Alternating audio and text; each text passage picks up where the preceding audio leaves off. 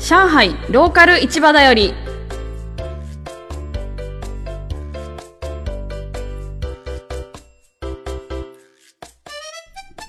こんにちは高木美香です。上海に引っ越してきて1年未満。中国語超初心者の専業主婦です。そんな上海ビギナーが片言の中国語を駆使してローカル市場で食材を買いに行ってきます。買い物中の音声を交え上海の食を支えるローカル市場の魅力や付き合い方などをお伝えする生活情報番組です。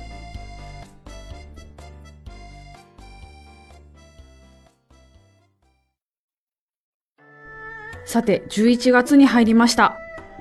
街角では秋らしい光景を目にするようにもなってきました。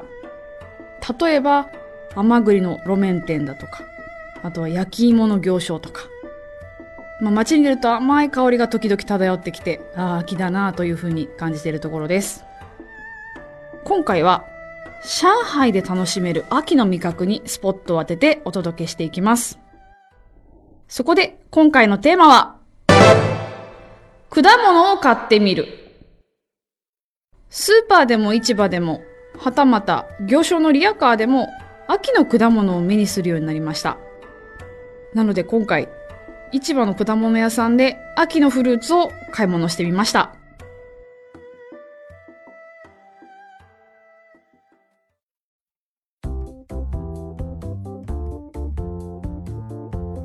果物屋さんも陳列の仕方は割と豪快だなと感じています。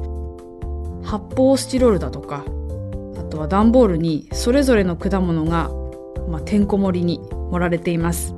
まあ、ところどころ値段表記は見受けられますがその書かれ方っていうのがですね、まあ、段ボールを大きく破いたものに太めのペンで、まあ、乱雑に大きく手書きされているっていう状況ですね。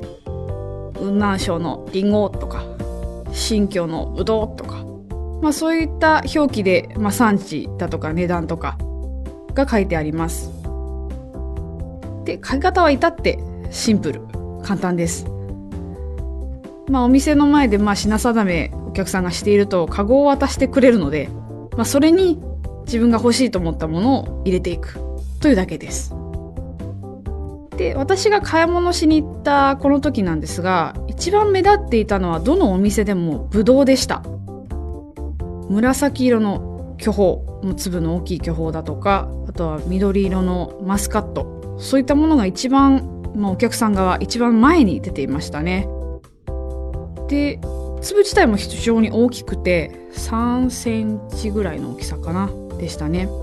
でそんな巨峰を、まあ、眺めているとお店のおばさんがですね一つ粒をもぎってくれて差し出してくれまして試食させてくれたんです。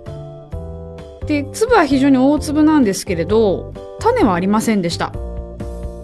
で食べた時にもうすごく果汁がたっぷりで一気に口の中で果汁が広がってすごくフルーティーでしたで決して甘さにしつこさはなくて食べやすいなという印象を受けましたで値段を聞いてみると少件だったんだっけ一斤六块八。あ、六块八。六块八。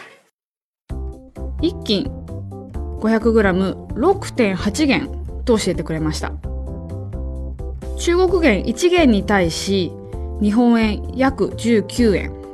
つまり 500g 約130円の巨峰でした、まあ、この他にも1斤4.5元、えー、つまり 500g 約85円のみかんも勧められまして、えー、この時ですね巨峰1房とみかん4つ購入することにしました。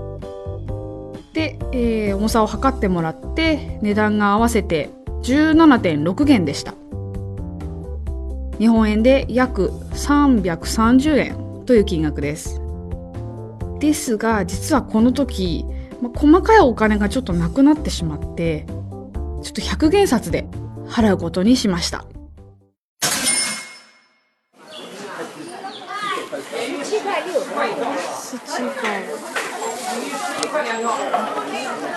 不好意思，可以吗？不好意思。100元しかなかったよ。ごめんね。めんどくさいよね。不好意思我们来换。あ谢谢ごめんね。と言いながら100元札を結局出しまして、まあ、ですが嫌がることもなくお店のおばちゃんは対応してくれました。非常に金額が少なかったので、まあ、それに対して100元札を出すっていうのが非常に、まあ、申し訳なかったなと感じています。そこで今日のワンポイント。あらかじめ細かいお金を用意しましょう。今回の果物に限らずですが、まあ市場での買い物は非常に細かいお金を消費します。私の場合ですが、普段カードを多く収納できる横長の長財布と、まあ、細かいお金、小銭を入れておくための小銭入れを使い分けています。まあ、小銭入れの中には、だいたい50元札を1、2枚。で、10元札や20元札を、まあ、数枚。で、あとは、1元玉、1角玉を多く入れるようにしています。まあ、その方が細かいお金がパッと出せて、スムーズにお会計できるなと思っていて、えーこういう使い方をしています。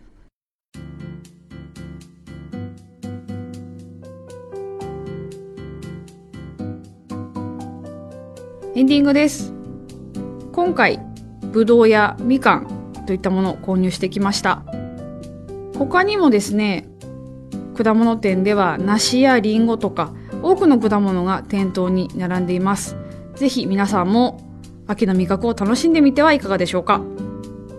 放送後期をリバイアのブログにも掲載しています。市場の情報や写真なども掲載してますので、ぜひご覧ください。また番組の感想や皆さんのおすすめの市場情報などもお待ちしています。取り上げてほしいテーマなどもお気軽にお寄せください。次回のテーマはカニです。まあ、路上でも網の袋にぎっしりカニを詰めた魚商のリアカーがいたりだとか、あとはスーパーでも、まあ、紐に縛られたカニが並んでいるのが目立ってきたなと感じています。上海の秋の味覚の代表格、カニを次回は買いに行ってきます。上海ローカル市場だより、高木美香でした。